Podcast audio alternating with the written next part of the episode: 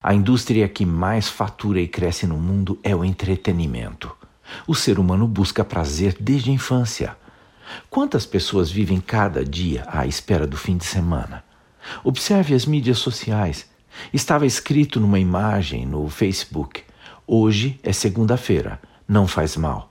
Sexta, eu me vingo. Gente comum vive apenas pelo prazer e quer fazer só o que gosta. Quando eu faço aquilo que gosto, minha dedicação é natural e é maior. Eu nem sinto o tempo passar. Para essas mesmas pessoas, trabalhar uma ou duas horas extras ou em um final de semana é tortura. Elas encaram como pressão. Pense agora num atleta, num atleta olímpico. Ele só trabalha sob pressão. O que ele busca menos um segundo, mais um centímetro, levantar um peso maior e assim por diante. Seu técnico faz pressão contínua sobre ele, impõe critérios inflexíveis. Sabe por quê? Ele tem uma meta, um objetivo a ser atingido.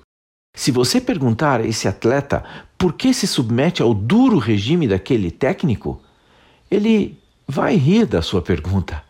Ei, ele diz, é exatamente isso que eu espero dele. Se não for assim, eu nunca vou chegar à medalha de ouro. Gostar. Obter prazer com alguma coisa. Não será este o segredo do sucesso? Fazer o que se gosta? E, se não for possível, gostar do que se faz é uma saída inteligente. Atitude, esforço e autoprogramação ajudam. Quando você encarar a sua função, o seu trabalho e a sua meta com prazer, a pressão terá outro significado para você.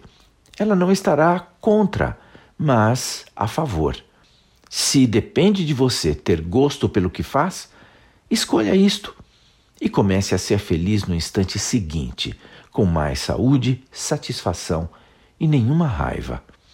Eu sou Abraham Shapiro, profissão atitude.